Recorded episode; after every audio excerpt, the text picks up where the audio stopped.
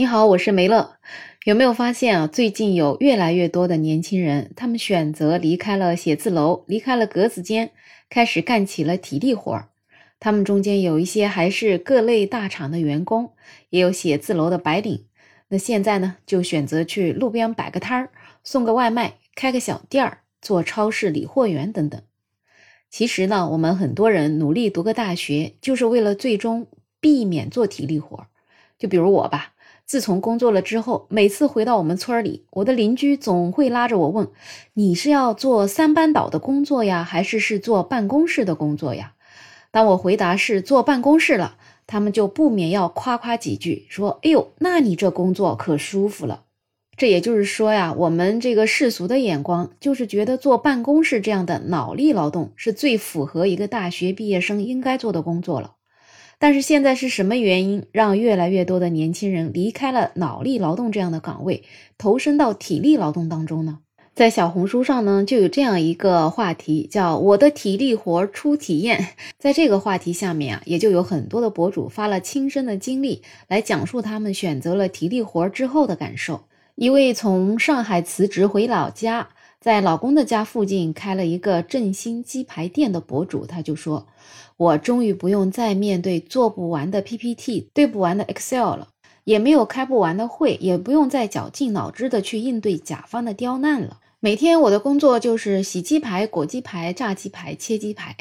虽然啊，这个父母好友们都不理解，觉得现在从事的就是一项重复性高、没有技术含量的工作。”但是呢，当顾客说我的这个鸡排做得很好的时候，那是真正体会到了快乐。还有一位原本是做文案工作的网友呢，他也是因为每天都很焦虑，影响到了睡眠，所以现在呢就换了一个城市，找了一个场务的工作，做个工具人，每天就在各个拍摄间里面串来串去，消耗了他很大的体力，终于不用去体会和客户对接、反复修改文案带来的焦虑了。从文案中解脱出来之后呢，他也终于尝到了体力活儿所获得的快乐。还有一位人格测试是 INFP 的小蝴蝶啊，这种人也就是说属于内心敏感，总是想太多，像蝴蝶一样喜欢作茧自缚。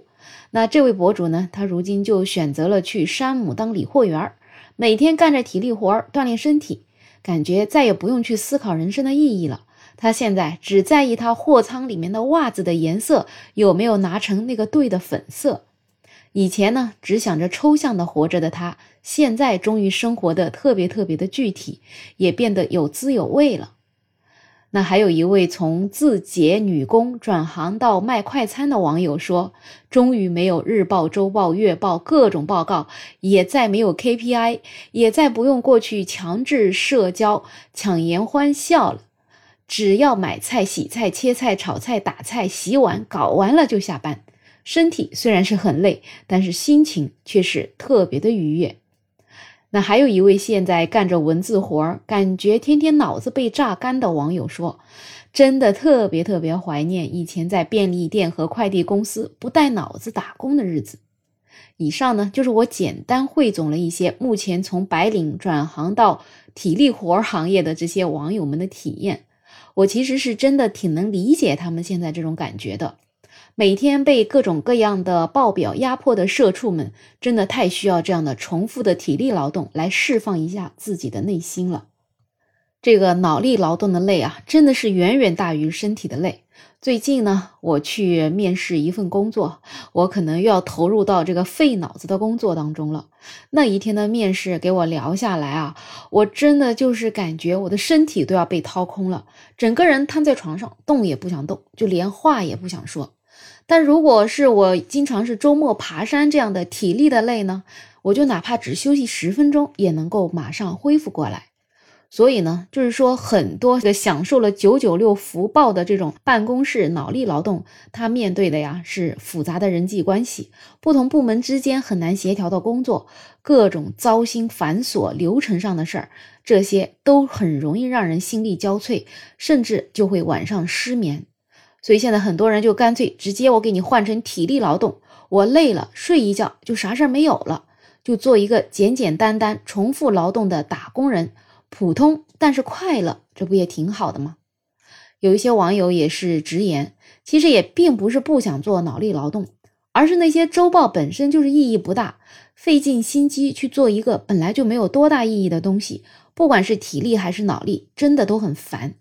就是真的不能理解什么样的公司会有日报、周报、月报这种东西。现在去做体力劳动了，啥报都没有，真的就是心理上觉得特别特别的轻松。还有一些人就是说，哎呀，你干体力劳动不就是不断重复吗？那其实这种脑力劳动它就不重复了吗？其实呢，很多脑力劳动确实也是在不断做着没有创造性的工作。就像我很久之前有那么一份工作，就是做的客服的岗位啊。这每天就是接收订单，给人家安排发货，跟客户说着各种各样子同样的这种话术，其实真的就是睁开眼你就知道你这一天要做什么样的事儿。虽然是看起来好像是用脑子，但是它真的也是一个特别费脑子的重复劳动，其实是真的意义不大。所以后来我也是离开了那个岗位。那最后呢，就借用一位网友的话。体力劳动有时尽，那脑力劳动无绝期。所以呢，你有过这种体力劳动的经历吗？你是喜欢体力劳动，还是更加喜欢脑力劳动呢？欢迎在评论区讨论，也欢迎订阅、点赞、收藏我的专辑。没有想法，想加入听友群的朋友可以加我。没有想法的拼音再加上二零二零，我是梅乐，我们下期再见。